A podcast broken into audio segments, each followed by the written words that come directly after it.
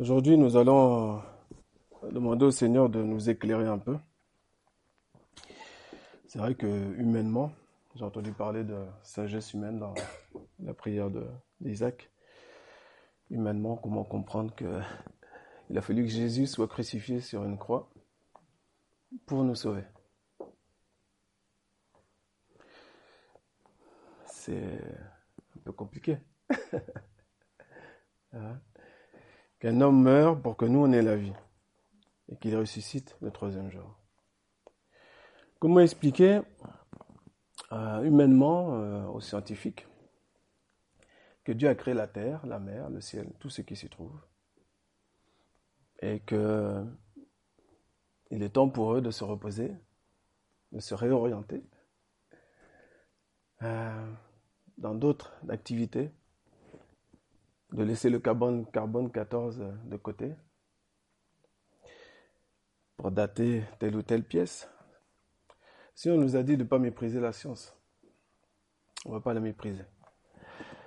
Mais c'est pas évident, effectivement, humainement, d'expliquer comment Dieu a créé la terre, le ciel, la mer et tout ce qui s'y trouve. Mais Dieu peut nous donner la sagesse du moment la science du moment, pour expliquer aux personnes comment Dieu a opéré. Et comme c'est Dieu qui l'aura fait, et eh ben en fait, ce qui se passera dans le cœur des personnes, c'est que Dieu va ôter le voile. Ce qui n'est pas possible d'être compris humainement sera compris spirituellement. Aujourd'hui, le message s'intitule Christ ôte le voile. Je vous invite à à prendre votre Bible dans Deutéronome, chapitre 25, au, verset 5. Deutéronome 25, verset 5.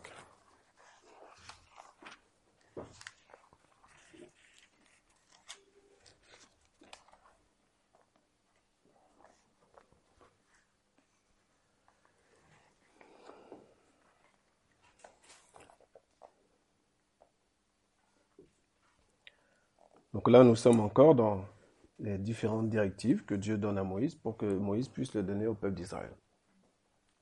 Et en ce temps-là, donc dans l'Ancien Testament, concernant le mariage entre beau-frère et belle-sœur, il y avait une directive particulière. La voici. Lorsque des frères demeureront ensemble et que l'un d'eux mourra sans laisser de fils, la femme du défunt ne se mariera point au dehors avec un étranger. Mais son beau-frère ira vers elle, la prendra pour femme et l'épousera comme beau-frère.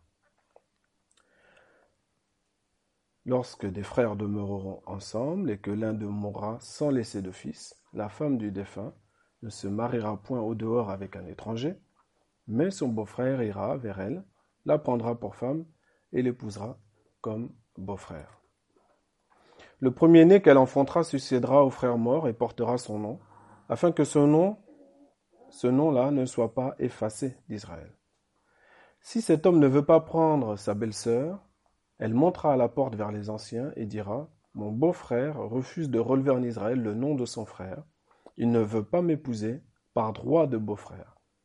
Les anciens de la ville l'appelleront et lui parleront. S'il persiste et dit Je ne veux pas la prendre, alors sa belle-sœur s'approchera de lui en présence des anciens, lui ôtera son soulier du pied et lui crachera au visage. Et prenant la parole, elle dira, Ainsi sera fait à l'homme qui ne relève pas la maison de son frère. Et sa maison sera appelée en Israël la maison du déchaussé. Donc, c'est une euh, ordonnance lointaine pour nous, hein. bien entendu, qui n'est pas en vigueur ici en France, euh, mais qu'on va essayer de comprendre. Là, c'est simple. Hein. Il fallait simplement que Israël, qui a été tiré d'Égypte, soit à part. Donc, un étranger ne peut pas relever le nom de son frère.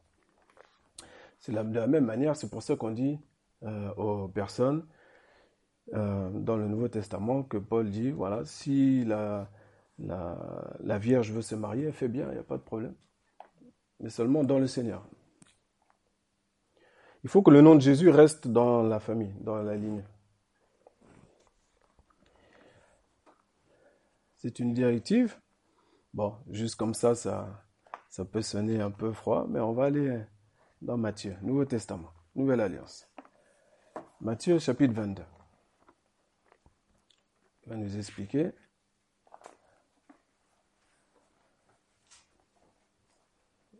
autre chose. Matthieu chapitre 22 au verset 23.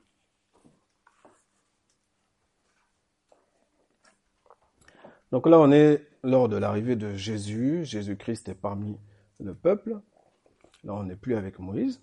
Mais le peuple a gardé les traditions, les lois, les, statuts, les ordonnances que euh, Dieu avait données à Moïse. Donc lisons. Le même jour, les Sadducéens, qui disent qu'il n'y a point de résurrection, vinrent auprès de Jésus et lui firent cette question. Maître, Moïse a dit, si quelqu'un meurt sans enfant, son frère épousera sa veuve et suscitera une postérité à son frère. C'est vrai, c'est ce qu'on a lu tout à l'heure. Or, il y avait parmi nous sept frères. Donc les, Sadducéens, c'est une branche sectaire du pharisianisme des pharisiens. Et euh, là, on est dans un temps où ils veulent, comme vous le voyez, prendre Jésus au piège. Tout comme parfois, nous, on peut aussi euh, vouloir prendre un, enfant de Dieu au piège pour euh, expliquer que ce qu'on fait et ce dans quoi on est, bah, c'est bien. C'est pas si mal, finalement. Et à force d'arguments, de blabla, on pense pouvoir euh, le convaincre. On va continuer. Verset 25. Or, il y avait parmi nous sept frères. Le premier se maria et mourut, et comme il n'avait pas d'enfant, il laissa sa femme à son frère. Il en fit de même du second, puis du troisième, jusqu'au septième. Après eux, tous, la femme mourut aussi. Bon, là on est dans une histoire où la femme, apparemment, c'est la seule survivante. tous les hommes meurent. Bon, c'est bien, à chaque fois, il y a un frère qui est là. Donc, euh, sur le plan légal, tout va bien. Ils sont dans les règles. euh, au verset 28, comme eux, ils ne croient pas à la résurrection, ils vont poser cette question-là d'après leur raisonnement, forcément. À la résurrection duquel des sept sera-t-elle donc la femme? Car tous l'ont eu. Pas mal, hein? Comme petit piège, au niveau humain. C'est un raisonnement qu'on se dit, tiens, Là, il est coincé, là. Comment on va faire? Puisqu'apparemment, euh, on n'est pas dans une dispensation où on va autoriser la polygamie. C'est un homme, une femme. Donc comment on va faire, Jésus? Voici ce que Jésus répond. Premièrement, écoutons bien. Verset 29. Jésus leur répondit, vous êtes dans l'erreur, parce que vous ne comprenez ni les Écritures, ni la puissance de Dieu. Car à la résurrection, les hommes ne prendront point de femme, ni les femmes de Marie, mais ils seront comme les anges de Dieu dans le ciel. Pour ce qui est de la résurrection des morts, n'avez-vous pas lu ce que Dieu vous a dit? Je suis le Dieu d'Abraham, le Dieu d'Isaac et le Dieu de Jacob. Dieu n'est pas Dieu des morts, mais des vivants. La foule qui écoutait fut frappée de l'enseignement de Jésus. Amen. vous êtes dans l'erreur. Verset 29. Vous êtes dans l'erreur parce que vous ne comprenez ni les Écritures ni la puissance de Dieu. Nous avons besoin de comprendre les Écritures, comprendre la puissance de Dieu pour ne pas être dans l'erreur. Quand je prends ma Bible, que j'ouvre un livre au hasard, je lis, c'est peu qu'il y ait un blocage, je ne comprends pas pour que je puisse comprendre, il faut que, certes, j'ai un minimum de foi, foi aussi dans la puissance de Dieu. Puissance de Dieu qui va faire quoi? Qui va ôter le voile. Je vous invite à prendre 2 Corinthiens, chapitre 3, verset 14.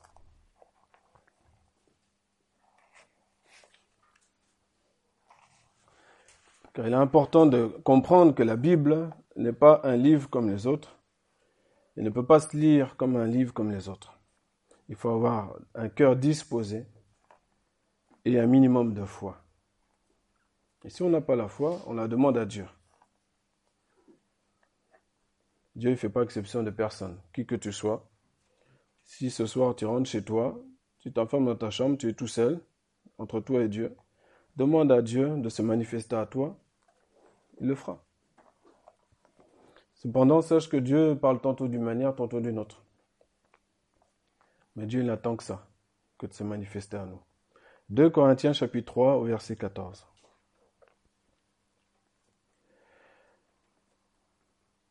C'est l'apôtre Paul qui va parler des Hébreux qui restent dans la loi de Moïse.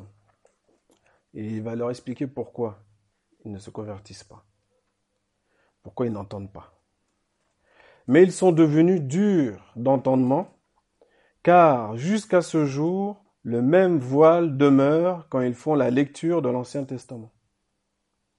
Et ils ne se lèvent pas, parce que c'est en Christ qu'il disparaît. Le voile ne se lève pas parce que c'est en Christ qu'il disparaît. Dans ta compréhension de la parole de Dieu, tu as besoin que Christ ôte le voile. Tu as besoin de comprendre que tout prend fin en Christ. Tu as besoin de comprendre chaque œuvre de Dieu dans l'Ancien Testament, même dans le Nouveau, c'est encore plus clair, bien entendu. C'est pour ça qu'on va toujours conseiller aux nouveaux convertis ou ceux qui s'approchent de Dieu de commencer par le Nouveau Testament. Parce que quand ils vont démarrer par l'Ancien Testament, au départ, ça peut leur faire mal à la tête. Se demander, mais pourquoi ceci, pourquoi cela? C'est normal. C'est normal. C'est normal, on est au commencement. Et donc, euh, par la sagesse que Dieu nous a donnée, on va dire aux personnes, commence Matthieu, Marc, Luc, Jean, les apôtres, et puis tu vas déjà bien t'imprégner de la vie de l'Église, etc.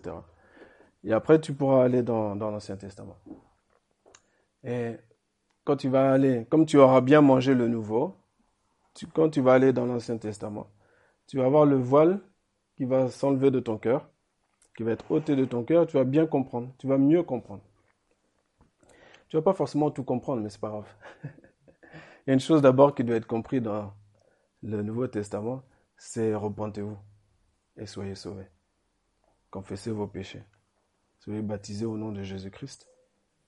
Soyez sauvés. Ça, c'est le principal. Persévérez dans la grâce de Dieu. Dieu ne veut pas faire de nous tous des grands théologiens. Hein. Ça serait. Non. Heureusement qu'ils existent, hein, d'ailleurs, ces théologiens. Ils font un travail pour nous. C'est bien. Mais Dieu veut, premièrement, qu'on sache qu'il nous aime. C'est la première des choses. C'est parce qu'il nous aime qu'il nous dit la vérité. C'est parce qu'il nous aime que un jour, on ne sait pas comment, il nous attire, il nous parle, il ôte petit à petit, il ôte tout le, voile qu'on a à l'esprit. Et on comprend, mais ah, je ne sais pas, mais voilà, je sais que Dieu m'a parlé. Je sais que Dieu m'a parlé. Dieu a ôté le voile sur une question, sur différentes choses. Ça, c'est Christ qui le fait. Donc, quand tu ne comprends pas la parole de Dieu, il y a un voile qui demeure. Est-ce qu'il y a un voile qui demeure pour toi dans l'Ancien Testament, par exemple? Est-ce qu'il y a des personnes aujourd'hui qui ont un peu de mal avec l'Ancien Testament? Donc, il y a une personne. Tu n'es pas la seule, il y en a d'autres, ils n'ont pas levé la main. C'est pas grave. Vous savez, c'est euh, normal, départ. C'est logique. Hein. Mais il y a un moment donné, quand on s'approche de Christ, plus on s'approche de Christ, plus on laisse nous transformer. Comme par hasard, quand on replonge dans l'Ancien Testament, eh ben, on découvre des choses qui sont merveilleuses. On découvre l'amour de Dieu. Alors qu'auparavant, les gens dans l'Ancien Testament, ils découvrent un, Dieu qui fait la guerre partout, qui, quand on voit son guerrier David ou d'autres guerriers, et on ne comprend pas tout. Mais c'est important de le comprendre à travers Christ. C'est comme les événements qui se passent aujourd'hui en Syrie, en Irak, partout. Si tu passes pas, si tu commentes ces événements-là, comme n'importe quel commentateur lambda devant sa télé, et que tu oublies que Dieu a déterminé des choses pour ces endroits-là, bah tu seras comme les autres, tu vas sortir plein de commentaires de ta bouche. Tu vas, des commentaires qui seront insensés. Tu vas oublier qu'il a fallu que ces choses-là arrivent. Et ta parole va dépenser, va dépasser ta pensée. Tu n'auras pas des paroles justes. C'est pour ça qu'aujourd'hui, tous ceux qui vont commenter euh, ce qu'ils appellent le conflit israélo-palestinien ne le commentent pas avec des paroles justes.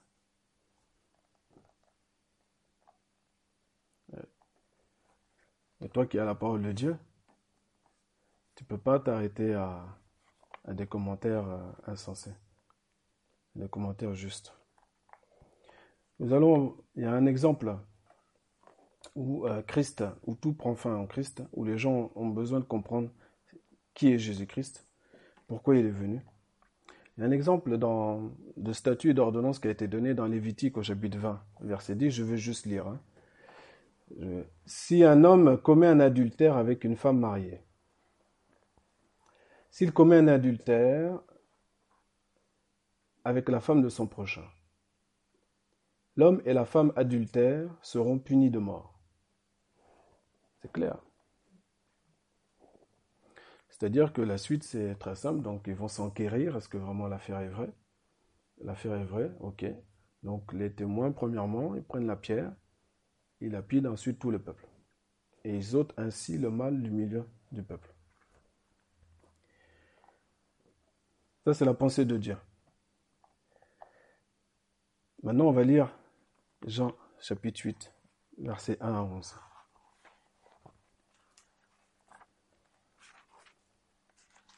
On va voir le peuple qui avait un blocage avec ça. Jean chapitre 8, versets 1 à 11. Jésus se rendit à la montagne des Oliviers, mais dès le matin il alla de nouveau dans le temple, et tout le peuple vint à lui. S'étant assis, il les enseignait. Alors les scribes et les pharisiens amenèrent une femme surprise en adultère et la plaça au milieu du, du peuple. Ils dirent à Jésus, Maître, cette femme a été surprise en flagrant délit d'adultère. Moïse, dans la loi, nous a ordonné de lapider de telles femmes. Toi donc, que dis-tu? On l'a lu, hein, c'est vrai. Hein. Il fallait lapider. Verset 6. Il disait cela pour pouvoir, pour l'éprouver, afin de pouvoir l'accuser. Mais Jésus, s'étant baissé, écrivait avec le doigt sur la terre. Comme il continua à l'interroger, il se releva et leur dit que celui de vous qui est sans péché jette le premier la pierre contre elle. Et s'étant de nouveau baissé, il écrivait sur la terre.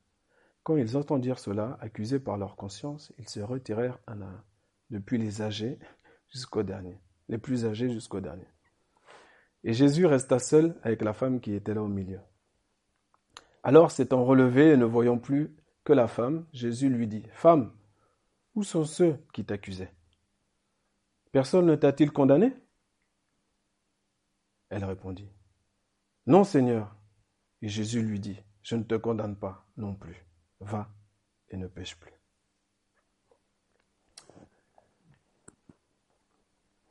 Effectivement, ils ont eu de quoi être déboussolés. Hein.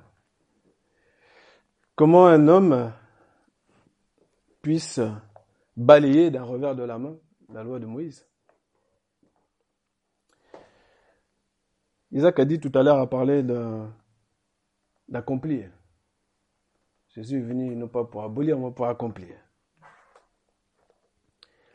Mais nous n'avons pas forcément tous une bonne compréhension de ce que signifie accomplir. Pourquoi Jésus n'a pas lapidé la femme, n'a pas participé à lapider la femme? Ça a été dit tout à l'heure. Ça a été dit tout à l'heure. Si vous étiez là, vous ne dormiez pas. Dieu ne prend pas plaisir dans la mort du méchant, mais qu'il se repente, qu'il revienne de ses mauvaises œuvres. Donc Jésus, il va lui faire juste en quatre mots un rappel à la loi. Il lui dit, ne pêche plus. Mais avant, il lui dit, je ne te condamne pas non plus. C'est-à-dire qu'avant, il manifeste premièrement son amour. C'est-à-dire qu'avant, Jésus nous dit à nous, qui sommes régénérés par la grâce de Dieu, renouvelés normalement par la grâce de Dieu, nous dit, ma faites de même. Que votre premier mouvement soit premièrement un mouvement d'amour, de bonté et miséricorde. Je vous l'ai déjà dit à plusieurs, le rappel à la loi est quelque chose qui est en nous, qu'on comprend très très vite, qu'on a en nous.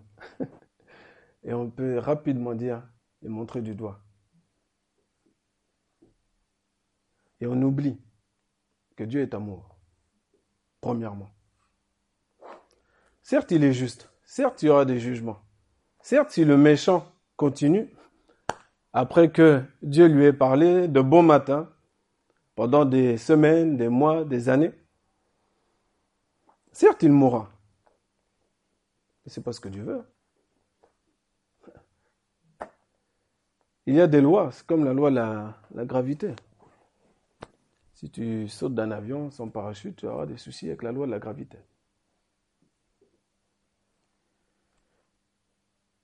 Si on te dit mets ton parachute, mets ton parachute, mets ton parachute, une semaine, deux semaines, trois semaines, six mois, plusieurs années, mets ton parachute. Toi, tu ne le mets pas.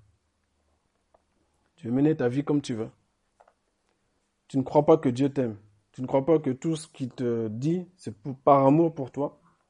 Et ce parachute-là qui est Jésus-Christ, tu ne le prends pas.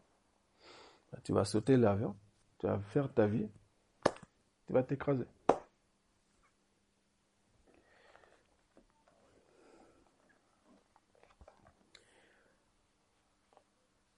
Jésus, tout comme son Père, est amour premièrement. Premièrement, amour. Dans Matthieu 5, 17, Jésus dit, ne croyez pas que je suis venu pour abolir la loi ou les prophètes. Je suis venu non pour abolir, mais pour accomplir. Il est venu pour accomplir. L'accomplissement de cette loi-là, c'est la bonté et la miséricorde. L'accomplissement, c'est démontrer et montrer au peuple qui est Dieu. Et Dieu n'est pas dans des statuts des ordonnances, dans des directives. Il en donne, pourtant lui-même, hein. mais il est plus que ça. Dieu est premièrement amour, compassion, miséricorde. Lisons Exode 33, versets 17 à 19. Un petit rappel intéressant.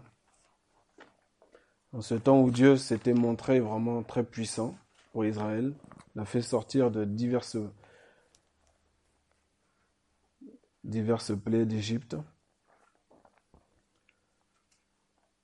Exode, verset 33, euh, chapitre 33, verset 17. Dieu parle à Moïse. il lui dit ceci. L'Éternel dit à Moïse, je ferai ce que tu me demandes, car tu as trouvé grâce à mes yeux et je te connais par ton nom. Vous vous rappelez le souvenir Je te connais par ton nom. Quel souvenir ça vous rappelle? C'est récent. Hein ne me dites pas que vous n'avez pas assez de mémoire. Il faut manger plus de poissons. Hein, hein?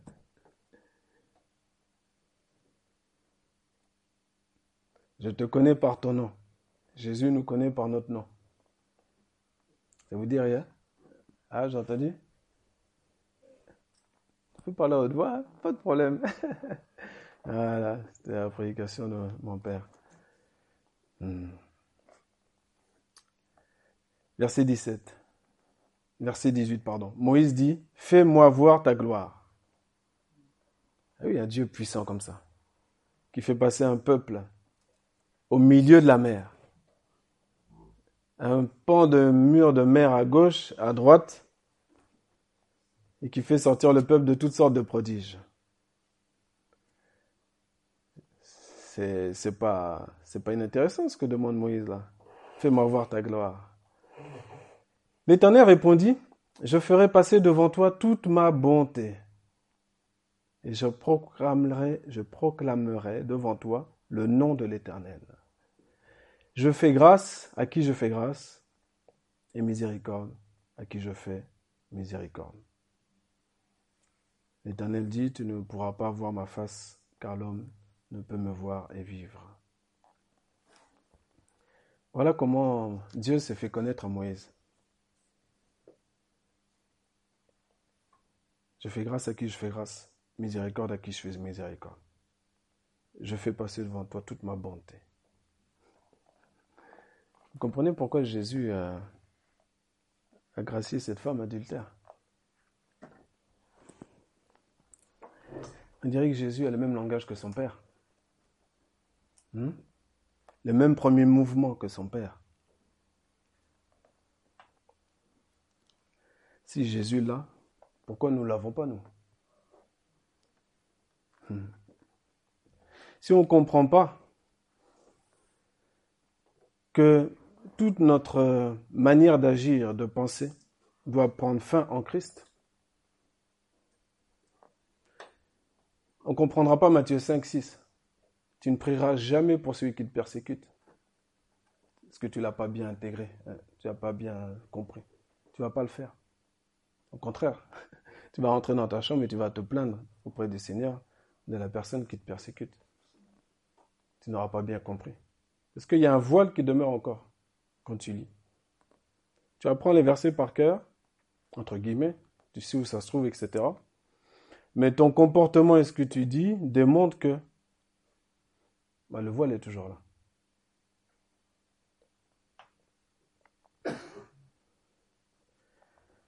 Je fais grâce à qui je veux. Le Seigneur fait grâce à qui il veut. Jésus a déboussolé vraiment le peuple à l'époque hein, de cet amour-là. Et il est invité par Simon, le pharisien, vous vous rappelez? Un des chefs de la synagogue. Il y a une femme pécheresse qui rentre, qui ose rentrer, qui ose mettre du, un parfum de grand prix sur Jésus, ose lui toucher les pieds, pleurer, essuyer avec ses larmes, avec ses cheveux. Et tu as Simon qui est là. La loi, la loi, la loi en lui. Et qui, dans, dans sa tête, qui dit, mais si, cet homme-là était vraiment un prophète, il saurait qui est cette femme-là. Elle ne laisserait pas le, toucher. Jésus lui a expliqué. Vous vous rappelez cette histoire? Jésus est venu pour ceux qui sont malades. Il n'est pas venu pour ceux qui sont en bonne santé. Jésus est venu pour manger avec les publicains, les pécheurs. Sinon, nous ne serions pas là. Jésus t'aime et il t'aime d'un amour éternel. Ça ne dépend pas de toi, de ce que tu es, de tous tes efforts que tu fais pour être saint. Ça dépend de lui. C'est l'éternel qui te sanctifie. Et il n'y en a pas un ici dans cette pièce qui peut se déclarer plus saint que l'autre. Je ne suis pas plus saint que Dan, là, qui est en train de dormir, là, petit bébé si j'osais prononcer cette phrase, je démontrerais que le voile demeure encore sur mon cœur, que je ne comprends rien à la parole de Dieu. Quand tu n'arrives pas à faire grâce, premièrement, en premier mouvement, aimer les gens, premièrement, il y un problème. Il y a un problème. Dieu est amour. Dieu est amour.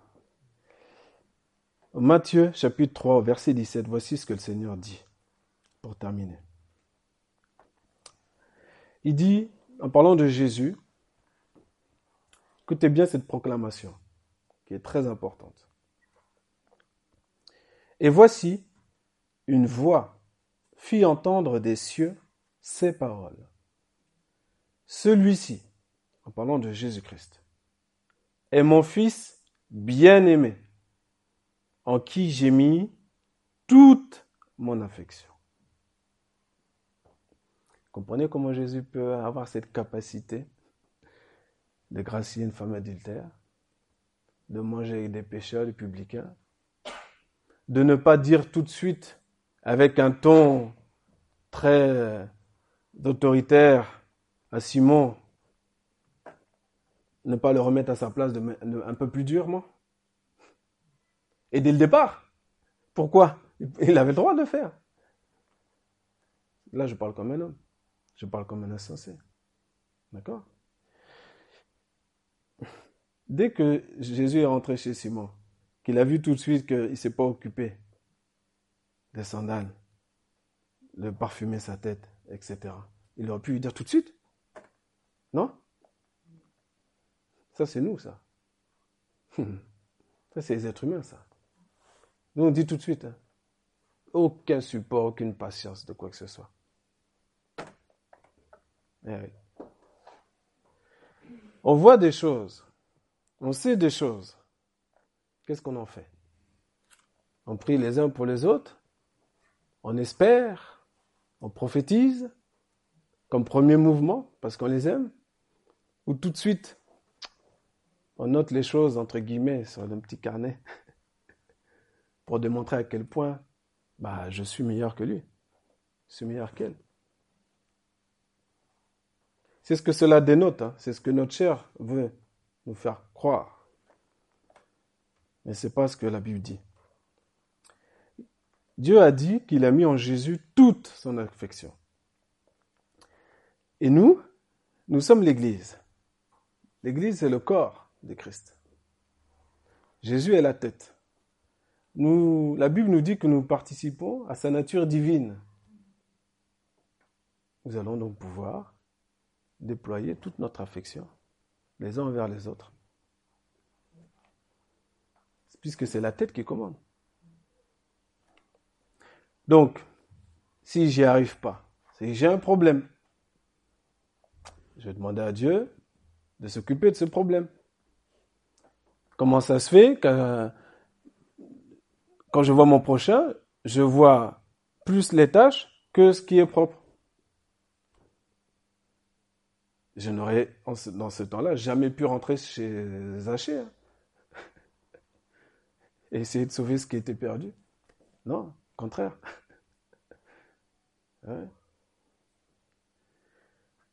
Tout prend fin en Christ. Quand un homme va sur la route de Damas avec des lettres pour enfermer des chrétiens qui sont martyrisés et qui rencontrent le Seigneur, acte 9,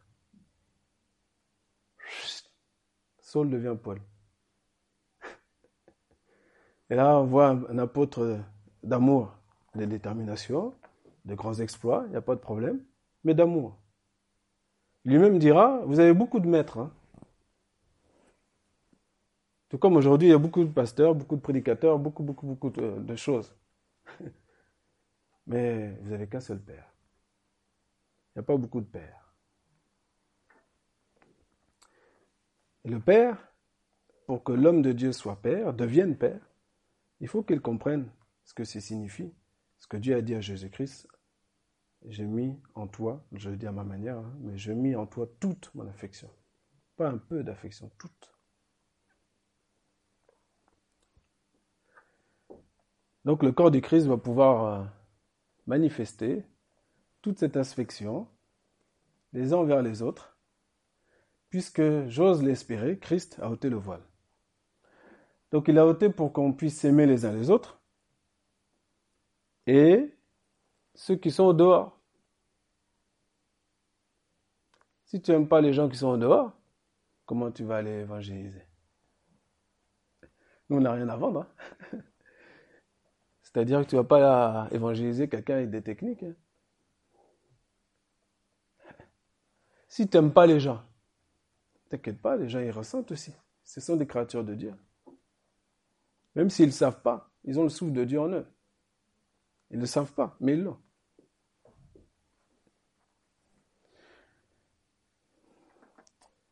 Aimons-nous les uns les autres, afin que tous voient que nous sommes enfants de Dieu, que le monde voit que nous sommes enfants de Dieu. Le message du jour, c'est Christ ôte le voile. Et je termine en, en parlant de l'affection de Dieu pour Jésus-Christ. Non seulement son affection pour Jésus, mais que là, dans cette parole, il lui dit qu'il a mis en lui toute son affection. Jésus t'aime, Dieu t'aime, d'un amour éternel. C'est la raison pour laquelle il va dire à la femme adultère, je ne te condamne pas, va, ne pêche plus. De la même manière, il a dit à un homme qui était malade, qu'il avait guéri, il a été le voir, il lui a expliqué, ne pêche plus de peur qu'il ne t'arrive pire.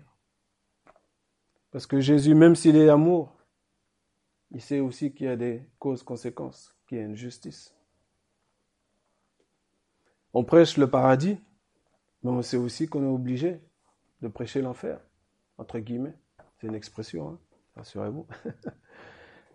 il y a la grâce, il y a aussi la justice. Que nos balances soient bien équilibrées, à juste poids. Et faisons attention parce qu'on est très facilement, avec la balance de justice là, côté justice, ça, on est très sensible à ça. Soyons aussi sensibles à la grâce, la miséricorde. Ensuite, si les personnes ne veulent bénéficier de cet amour de Christ, leur temps est toujours prêt, comme a dit Jésus à ses frères. Votre temps est toujours prêt. S'ils ne veulent pas, toi, tu n'es pas responsable. Tu es attristé, mais tu n'es pas responsable. Celui qui convainc, c'est le Saint-Esprit. Amen. Alléluia. Prions le Seigneur.